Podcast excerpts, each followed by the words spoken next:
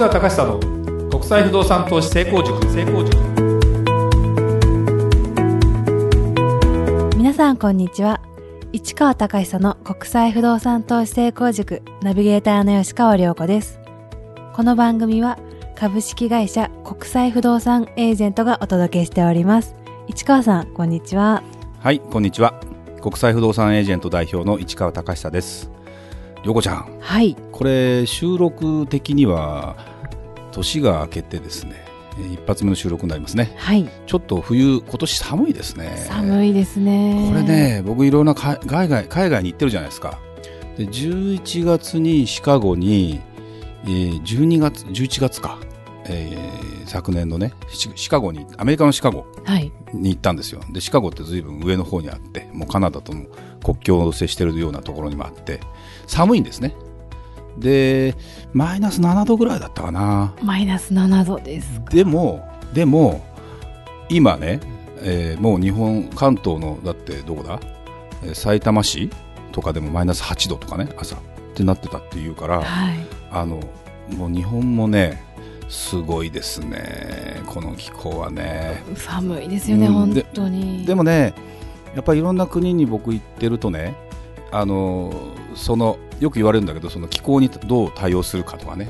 で例えばじゃあき例えば今、まあ、このこれ収録1月ですよね、はい。1月だけどじゃあタイのバンコクとか行くと、まあ、30度近くね あったりねするんですよ。気温差がすごい激しいですね。そうなんですそうなんです。じゃあでモンゴルのウランバートル行くとマイナス25度とかね。えそれもう想像つかないもうあのね外にずっといたら多分まずいね。まずいですよね。まずいまずい。ででもねやっぱりね寒いとねあのやっぱお亡くなりになる人も多いじゃないですかこの季節ね。そうですよね。年を取ったりするとね。だから血管がキュッてし絞ったまあ若いね涼子ちゃんわかんないかもしれないけどだからだんだんやっぱりねあのアメリカとか中国とかもそうなんだけど北の寒いところから同じ国の南の方に移動するというかあの暖かいところに住みたい。はい日本の人もだ沖縄なんかやっぱ人気なんだよね。そうなんですね。やっぱりね雪降らないじゃないですか沖縄はね。ね。だからやっぱり冬が暖かいというのは非常にあの大きいなと。じゃあ沖縄が夏がすごく暑いかっていうと意外とそうでもなくて東京の方が暑かったりね。あそうなんですね。そうそうそうそう。だから今ねそのねその南の方に行ってじゃあ真夏がすごく暑いかっていうとそうでもなくて、まあ、内陸のう特殊な場所とかねインドとか、うん、それこそこの間なんだシドニーとかね恐ろしく暑かった日があったみたいだけどあのいろんな気象がちょっと変わってきてるんでね、はい、うん、だからなかなかね世界に行ってるとねこういうこともね別にあの冷静に受け止められるかなという感じですかね。はい。はい。それでは今日の番組始まりです。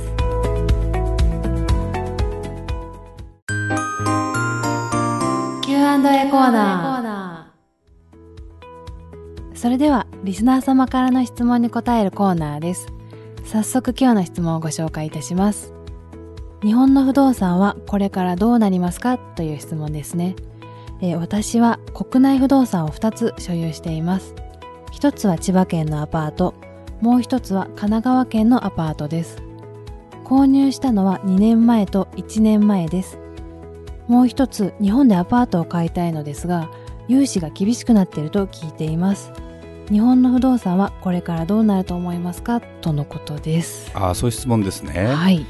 あの国際不動産と言いながらやっぱり国際だから、まあ、日本も入っていいですよね、そうですね、うん、日本の質問ですね。でもこれやっぱり皆さん一番気になるところだと思いますしあの涼子ちゃん融資ってわかります？はい。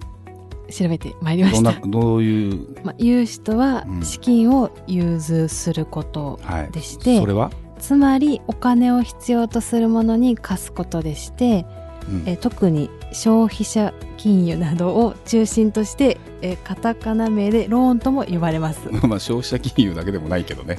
でもまあよく調べましたね。はい、あの日本の不動産は特にそうなんですけど、えーまあ、不動産買う場合ってね例えばこのアパートだって、はい、6個が1つのアパートですとしましょうと。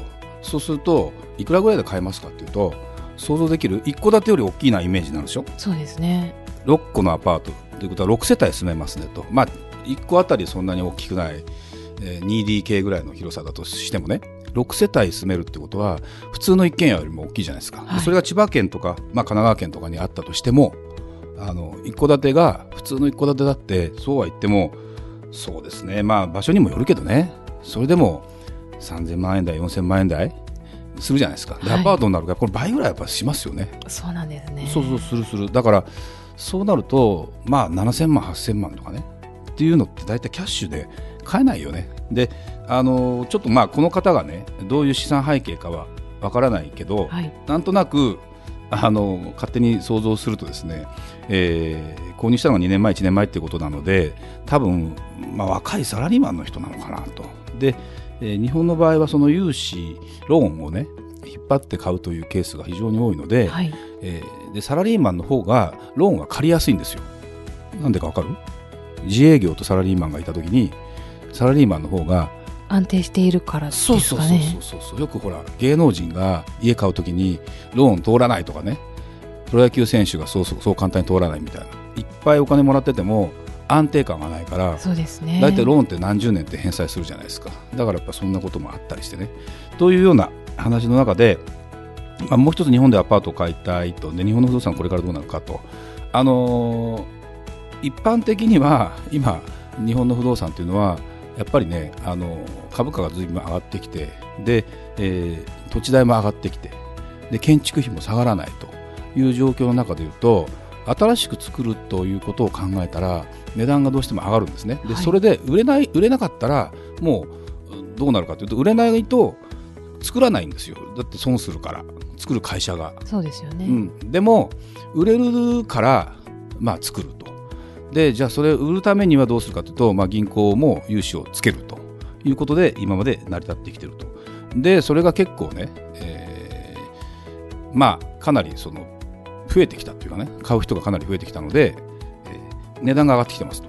いう中でえーこうなってきたら今度銀行さんがねはい。融資大返済大丈夫かと。いっぱい買ってくると。そうなりますよね、うん、だから今までだったら例えば本当に頭金というかまあ自己資金をほとんどいらない状態でね貸してくる場合もまあ金融機関の特性にもよるので一概に言えないけどもまああ例えばはは8000万のものを買うとする。で1割だったら800万じゃない？800万は自分で用意してください、はい。まあ、諸費用若干かかるから、まあ、1000万用意してくださいっていうのとじゃあ2割必要になったと。たら1600万用意してください。じゃあ3割。じゃあ、えー2400万とかね。っていうのを、えー用意してくださいって結構まあなくはないんでしょうけどもそれ使っちゃうともう手持ちありませんと。その時にじゃあこの先どうするの？みたいなですね。そういうことがある中でまあちょっと話変わるけどアメリカ人なんていうのはあんまりお金貯めないからあそうなんですねそうなんです、そうなんです。だから、あのリーマンショックの時にサブプライムローン、サブプライムって問題が起きたって多分知らないと思うけど、えーそういう時も結局、自己資金、本来自己資金ってあるべき部分もローンで貸してあげますよみたいな。それでアメリカ人ってほとんどあんまお金貯めないので、もういいやいいやって借りちゃえと。でやって、結局、値段がバーンと下がっちゃって全部返せなくなりましたみたいなね話になって。はいで日本の場合はなかなかもうお客さん手堅い人が多いのでそんなこともないんだけどもあのどんどんそのなんていうかな、えーローンを組みながらどんどん買っていくっていうことを割とでも簡単にやっていくケースが多いのね。でもそれってやっぱりねローンのやっぱりなんだろうな物件価格に対してローンの割合が増えれば増えるほどリスクが増えます。リスクが。なんでなんでかというと、はい日本、まあ、特にアジアなんかそうなんだけども建物が古くなると値段が下がるんですね。で土地代がまあ上がれば全体的にはそうなんだけどじゃあその新築アパートが10年経った時に建物が古くなりました。じゃあそれを売却する時に値段がどうなりますかというと値段はそれなりに下がるんですよ普通は。でその時に土地代がガーッと上がってれば別だけどもなかなか今日本ってじゃあ千葉県神奈川県というようなところでどんどん上がっていくかというと東京の一部はすごく高いけどそうでもないという状態になっててはい。それでアパートをまた買ってじゃあ10年後に返済した時に返済しようもし売って、えー売って返済しようと思ったら返済しなきゃいけない金額の大元の元本よりも低くなってたらどうなるかっていうとお金を継ぎ足さなきゃいけないんですよ。手持ちでだから結構ねこれはこれでやっぱりリスクになるんですね。はい。だから、えー日本の不動産これからどうなると思いますかっていうことに関しての予想は分かりませんはっきり言うと結論は。結だって経済学者の予想なんか当たんないでしょ。そうなんですかね。当たんないよ。見てて、ね見ててみな。大体当たんないですから。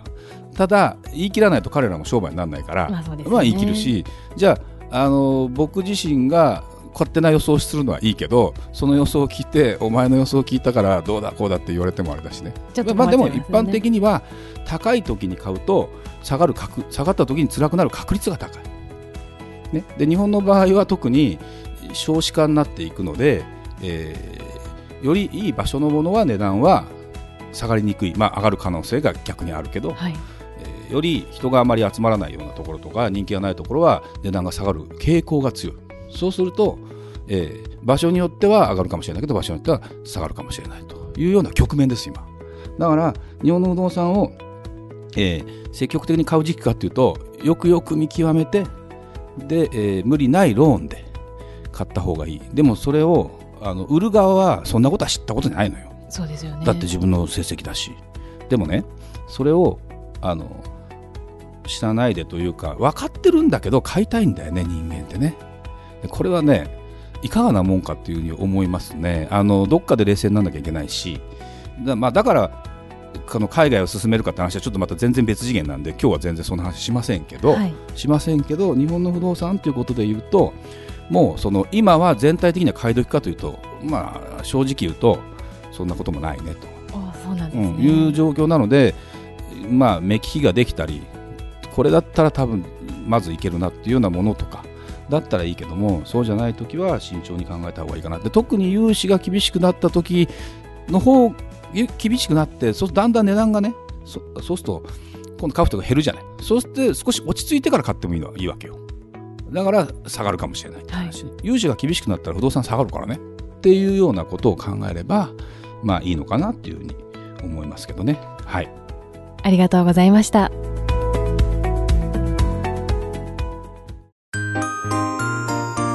吉川亮子の調べてみました。吉川亮子の調べてみましたのコーナーです。えーこのコーナーは私ナビゲーターの吉川亮子が不動産や海外に関することを自分なりにいろいろ調べて皆さんにプチ情報としてご紹介しようというコーナーです。はい、えー今回は以前お話ししたハワイ州に続いて海外のお話なんですけれども、えー先日市川さんの会社国際不動産エージェントが資産運用エキスポという展示会に出展されました、えーその時の出展ブースはドイツ一色とのことでしたがちょっとその時のお話を少し市川さんご紹介していただいてもいいでしょうか？